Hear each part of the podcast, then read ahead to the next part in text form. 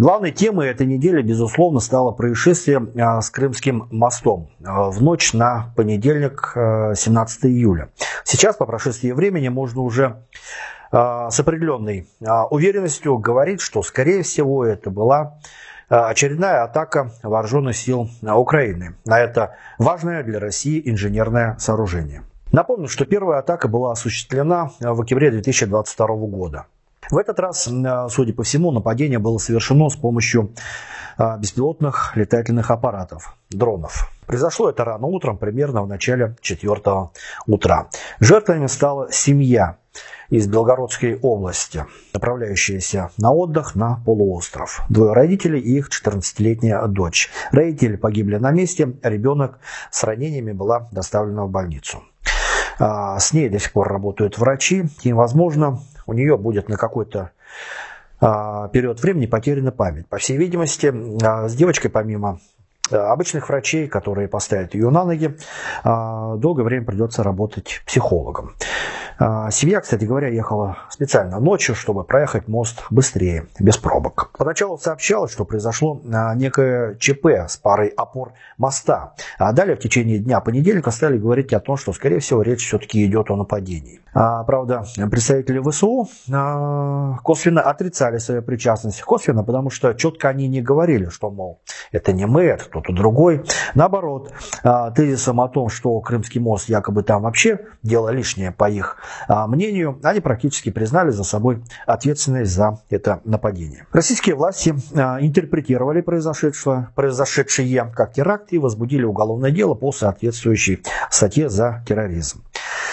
Это вот такие вот сухие официальные новостные данные. Однако гораздо более важно, важнее официальных данных последствия, прежде всего для людей, простых людей, а также те вопросы, которые вольно или невольно возникают. О последствиях. А, прежде всего, взрыв коснулся отдыхающих. Это, во-первых, это полуостров. С него просто так ведь на материк в любое удобное для себя время не сорвешься и не уедешь. А тем более в такой форс-мажор. К тому же необходимо учитывать а, геополитические и географические факторы. Наша коллега Анна Кузьмина как раз оказалась в Крыму. А в этот день и в это утро с семьей было принято решение возвращаться домой. Отдыхать на полуострове оставалось всего сутки, а хозяйка отеля оказалась э, дама добропорядочная, за непрожитые и не отдохнутые а сутки она деньги вернула. Ехать решили через а, Мариуполь, потому что другой вариант паромом, он практически сразу отпал, потому что люди в, тот, в то утро говорили, что паром а, не работает. И вот с горем пополам, что называется, через пробки, через дорогущий бензин, через хамских водителей, которые, видимо, тоже торопились домой, но без особого уважения к участникам, другим участникам дорожного движения, а, через страх, через слезы, семья добралась наконец-то до России. И вот тут возникает э, такой вопрос, который хочется задать, но задать его таким образом, чтобы не нарушить законы. Попробуем. Вот смотрите, Крымский мост, особенно после первой атаки на него, это ведь один из самых охраняемых объектов в мире. Но, в принципе, я вопрос уже задал свой. Девочка сломала руку. Дикий случай произошел в одном из торговых центров Уфы. В июне который. А, пятилетняя девочка Адель вместе с папой пришла посетить батутный парк. Э, который открылся в этом ТЦ. И она даже к матам э, спуститься не успела, как на нее налетел бегущий другой ребенок, мальчик, который раза два крупнее, больше, тяжелее ее. Он сбил девочку, она упала э, на бетонный пол и сломала руку. Перелом был очень серьезный, со смещением. Половина кости ее маленькой руки торчала из-под кожи. Вы представляете, наверное, насколько это больно. А для пятилетнего ребенка это вообще невыносимый сущий кошмар. Хорошо, что в 17-й детской больнице Аделе сразу провели не операцию, операцию и вставили в кость титановые штыри. Напомню, пятилетней крохи. Однако неизвестно, когда и насколько полно девочка восстановит свое здоровье.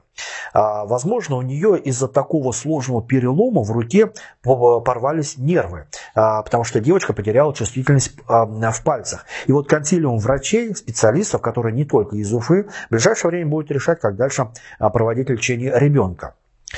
А теперь поговорим о более важных делах, о более важных вещах. Мы вот по этому кейсу поговорили с нашим экспертом, адвокатом Романом Петровым. И он, во-первых, прояснил, кто виноват в этом, а, если не трагичном, то очень драматичном происшествии. А, так вот, виновны оба. И родители мальчика, виновника, и администрация этого развлекательного центра, точнее батутного парка. А вот пропорции вины, а самое главное пропорции ответственности, должны определить следователи а, Следственного комитета, которые должны будут провести по этому случаю а, доследственную проверку. Далее адвокат сообщил, что в аналогичных или э, близких случаях, даже если вы просто, условно говоря, а, поцарапались, необходимо зафиксировать все свои травмы. А, делать это необходимо в медицинском учреждении, например, в травпункте.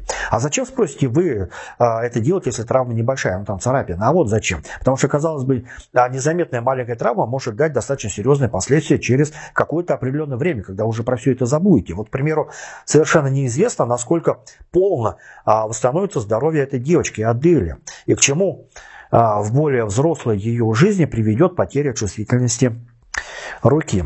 Если честно, подумать даже страшно. Это ведь крохотный пятилетний ребенок. И еще, знаете, чисто житейский совет. Ходить во всякие вот подобные развлекательные, батутные и подобные центры лучше в те, которые вот конкретно на этом а, специализируются. А не когда в каком-то а, ТЦ а, в свободном закуточке уложили маты и айда инде, дети, прыгайте, веселитесь и голову себе расшибайте. Главное, деньги приносите. Кстати, когда вы приводите своего ребенка на любую подобную развлекательную экстремальную площадку, имейте в виду следующее. Это очень важно, запомните. Когда вам дают подписать какую-нибудь бумажку о том, что вы, ну, типа, несете сами полную ответственность за себя и за своего ребенка, можно хоть 100 таких бумажек подписать, потому что а, если они противоречат закону о защите прав потребителей, они имеют ничтожную юридическую силу. То есть, другими словами, они недействительны.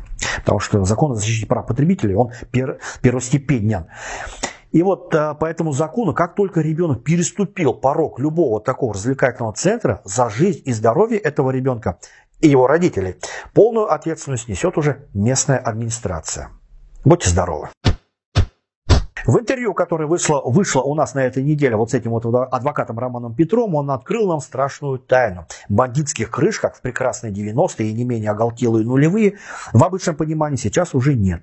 Сейчас все крыши красные. То есть они состоят из полицейских, бывших или даже действующих, и не только из полицейских, но вообще из работников правоохранительных структур из силовиков. То есть э, сращение власти и криминала существует. Вот в этот момент, кстати говоря, у людей постарше, скажем, 35+, в головах должна заиграть сказочная мелодия Энио Марикона из, сери- из сериала а, «Ля Пиовра». В переводе это «Спрут». Хотя для людей 35+, перевод никакой не нужен. Это слово они знают с детства. Так вот, об этом мы а, говорили, когда обсуждали безопасность адвокатской работы вспоминая ужасную историю зверского нападения на журналистку Елену Милашину и адвоката Александра а, Немова. Оказалось, э, Роман Петров рассказал, что работа адвоката в целом довольно небезопасная. Угрозу таят не только бандиты, но и, страшно сказать, представители правоохранительных структур. Ну, про красную крышу мы только что говорили. Помните, да? Еще наш юридический эксперт высказался на тему домашнего насилия, о перспективах реализации закона о профилактике этого домашнего насилия, ну, если такой закон вообще когда-нибудь примут. И мнение эксперта следующее. Никто этот закон исполнять не будет. Ни закон, ни, скажем, охранные ордера, о которых говорят разработчики, как об эффективной мере защиты избиваемых а, женщин и детей. Почему? А, потому что, по мнению эксперта, у нас даже судебные решения не исполняются. Ну, какие охранные ордера могут быть? Короче, скрепы могут спать спокойно. А что же делать? Э, эксперт считает, что систему необходимо менять, но необходимо менять ее с самых низов, с отделов полиции на местах, с восстановления полноценной работы системы участковых уполномоченных полиции, которые реально должны знать все проблемные семьи в своей округе, знать их в лицо и практически быть членами этих семей. Наверное, но вот пока мы имеем то, что имеем. Кстати, один умный человек, уфимец и айтишник э, Тимур Максютов проработал Big Data. Это большие массивы информации и выяснил, что 81% агрессивно настроенных людей – это мужчины, а оставшиеся 19% агрессоров – это женщины. Ну, логично. Похоже на правило Паретта 80 на 20. Чтобы это выяснить, Уфимец изучил э, судебные дела. И вот в процессе изучения исследователь этих данных удивился, что в подавляющем большинстве случаев, в почти 80% наказание за нанесение телесных повреждений, за избиение жены, например, довольно небольшое, 5000 рублей всего. Вот такой вот недорогой билет для садиста. Заплатил пятерочку и дубасишь свою жену э, сколько влезет. Звучит ужасно, но это таковы реалии. Мы в них живем. В планах исследователя жизни проанализировать еще и социальные сети Радия Хабирова и узнать, на что там жалуются люди и как со временем а, меняется характер этих жалоб. И а, вот здесь мне хотелось бы а, подсказать уважаемому программисту, что, вероятно всего, это его исследование хабировских социальных сетей не будет корректным. Причина очень простая, и она заключается в том, что модераторы его страниц удаляют любые неугодные властям комментарии. Оставляют только, знаете, вот условно говоря, про ремонты подъездов или вот про это вот. А когда в нашем доме Ради Фаритович дадут горячую воду? Вот такие вот комментарии только оставляют. И выборка при этом будет, конечно же, нерелевантной, как и результат исследования. Вот как-то так вот. Не знал, что в Уфе проходил Всероссийский антикоррупционный форум. А, пока не увидел рядом с гостиницей Башкирии а, соответствующий автобус антикоррупционный для участников этого форума. А потом заметку прочитал а, на нашем сайте об этом событии. А прочитать было, кстати говоря, интересно. Знаете, оказывается, председатель комитета по профилактике коррупционных а, правонарушений Оренбургской области. А, его зовут Михаил Рейв. Он назвал самые коррумпированные ведомства в России. Внимание! Это Минстрой, Минздрав, Минобороны. Вы знаете, ну понятно, вот Минздрав и Минздрава, э, Минобороны, это как-то понятно. Вот взятку можно дать врачу, сотруднику военкомата. А в строительстве, это, ну, в Минстрое кому можно дать взятку? Может быть, докладчик прочитал нашу новость а, про нашего министра строительства а, Башкирии, а, как его, Кучербаев, которому на днях добавили срок, увеличив приговор до 9 лет а, реального лишения свободы. Ну, может быть, да. Кстати, вот раньше, а, несколько лет назад, то ли прокуратура, то ли полиция, сейчас точно уже не помню, составляла рейтинг самых коррупционных а, профессий. И топ самые популярные такие коррупционные профессии выглядели так. Гаишник, врач, учитель. Конечно, речь шла о количестве пойманных взяточников. Ну, вот учителей, взяточников э, с коробкой конфет или там э, врачей с бутылкой коньяка э, ловят чаще, чем министров с миллиардами. Как говорил один классик в одном кино, все его помнят, красть составами гораздо безопаснее. Как-то вот так вот. Интересно, вот топ взяточников изменился ли вот э, сейчас, если его посмотреть? Как говорил другой классик, Салтыков-Щедрин, которого мы должны разбудить через сто лет, а некоторые вещи не меняются никогда. Продолжим коррупционную тему. Э, там же на этом форуме замминистра просвещения России Анастасия Зарянова рассказала, что может считаться да, взяткой учителям, а что не может. Вот э, это было там же на форуме, кстати, э, напомню. Оказалось, что э, подарки стоимостью до 3000 рублей – это не взятка. Вот, я ее процитирую. Но это же понятно, это благодарность. Учительница дарит коробку конфет, врачу дарят шоколадку, коньяк вообще-то дарят. Но тем не менее, все это, как она сказала, это с детства. Да, с детства мы ходим, мы дарим. А теперь давайте начнем уже вещи называть дорогие друзья, своими именами. Во-первых, никаких благодарностей быть не должно. Ни учителям, ни врачам, никому. Есть профессионалы, которые профессионально выполняют свою работу и получают за это заработную плату. Все, никаких благодарностей. И второе. Права все-таки замминистра просвещения России Анастасия Зарянова. Коррупции у нас учат прямо с детства. Вот здесь вот добавить нечего. Хотя нет, есть что добавить. А, очень важный момент, о котором, а, говоря о коробочках конфет, там, о шоколадках, а, чиновники предпочитают промолчать. Вот учителя и врачи – это те люди, от которых зависит, какими вырастут наши дети, какими они станут людьми, какими станут взрослыми. От врачей зависит наша жизнь, жизнь наших родителей. Это вот те люди, это люди одних из самых уважаемых в мире профессий. И они должны получать за свой порой невыносимо тяжелый труд, достойную зарплату. Но чиновникам пока не до этого.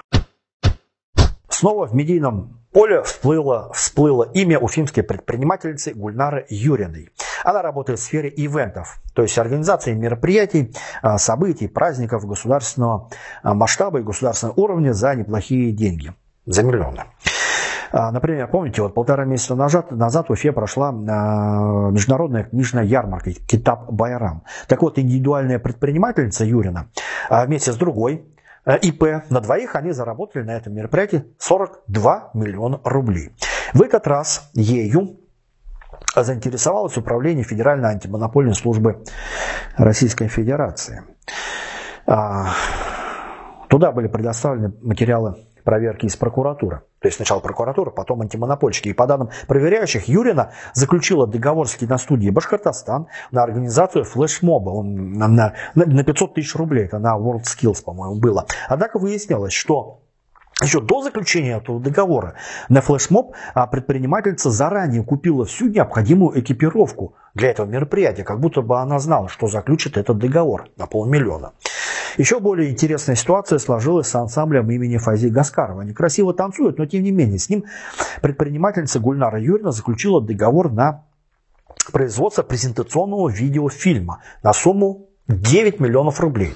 Однако выяснилось, что при этом исполнительница Юрьевна еще до этого заключила субподрядный договор на производство этого же презентационного фильма с другим исполнителем на 2,5 миллиона рублей. 9, 2,5, файда разница, понимаете, да? Но это еще не самое интересное.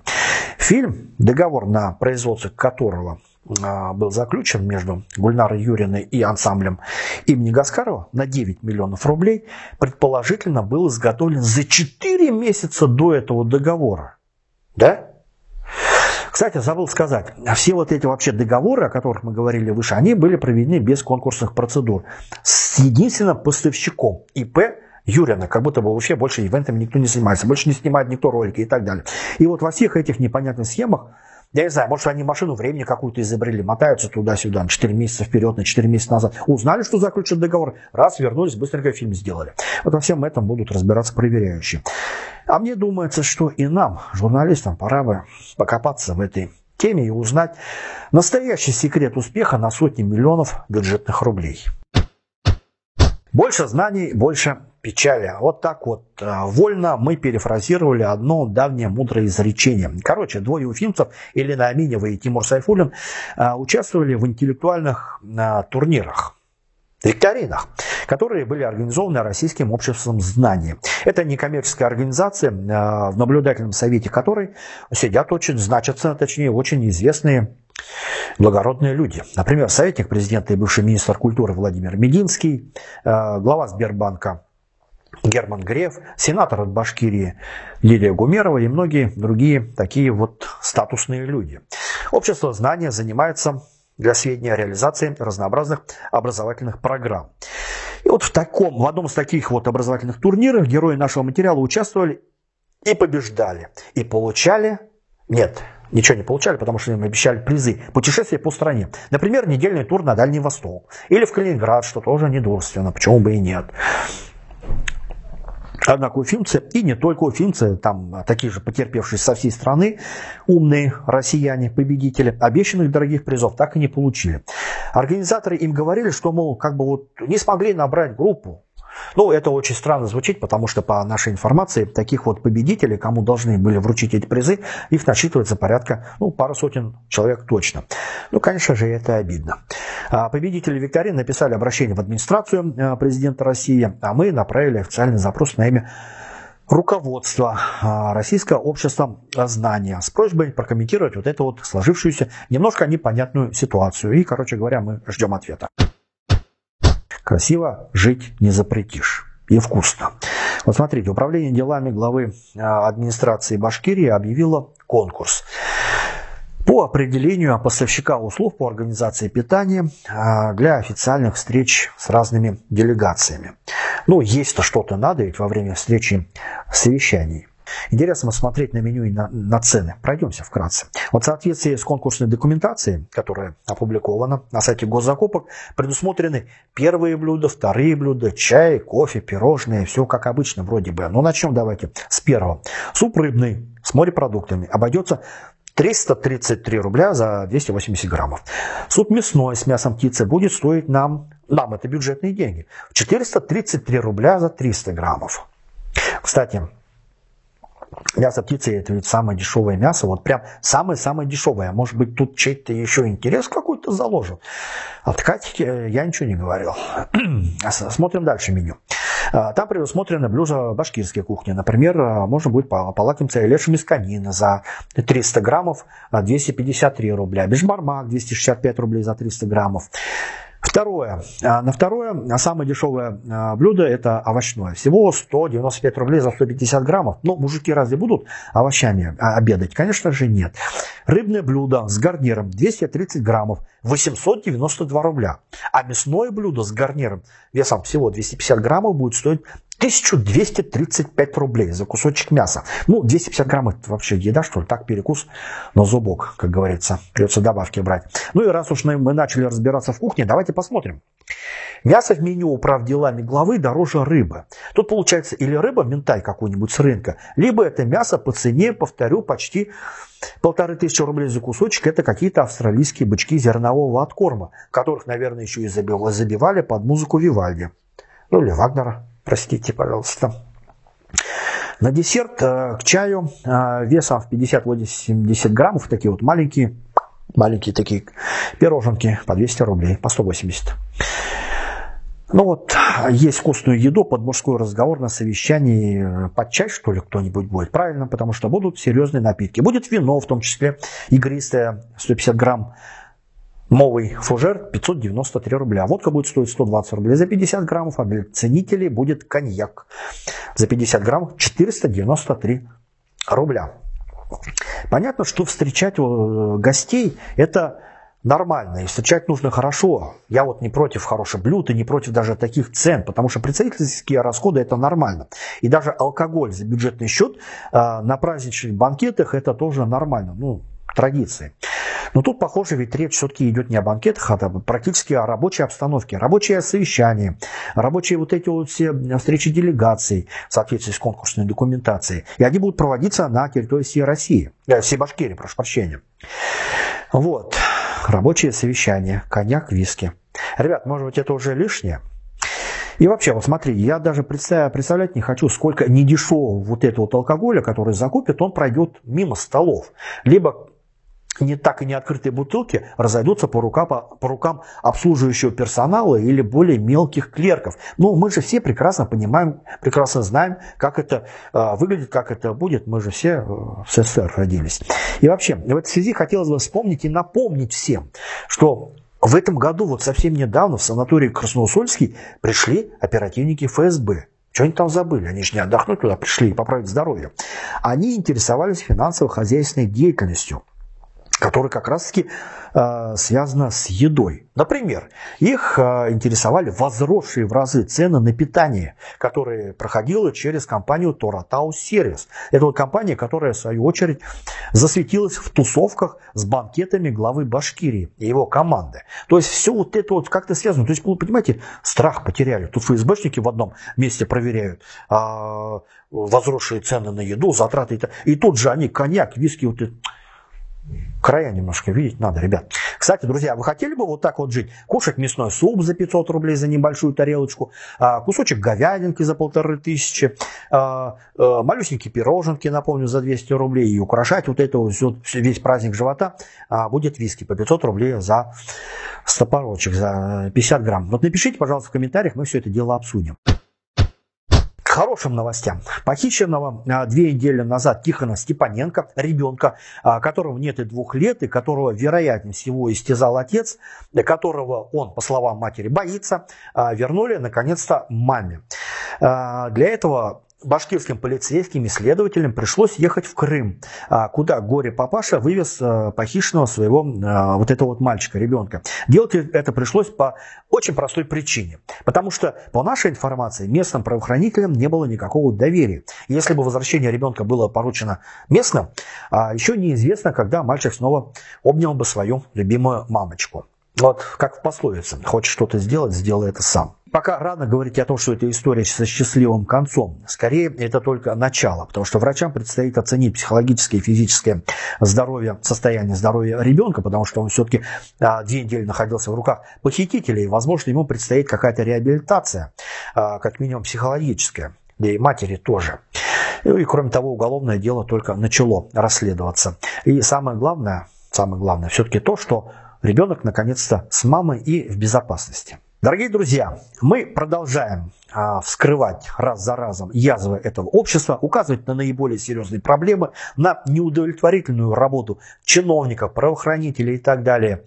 И в том числе мы это делаем благодаря вам и вашей поддержке. чтобы мы могли продолжать работать для вас и для всех нас, рассказать правду, то, чего больше никто не расскажет, вы можете нас поддержать. Вот есть удобный QR-код для этого. Друзья, подписывайтесь на наш канал, нажимайте на колокольчик, чтобы не пропустить важное, интересное и полезное. И пишите, пожалуйста, в комментариях все, что вы думаете по этому поводу, а мы с вами все это дело обсудим. Увидимся через неделю. Пока.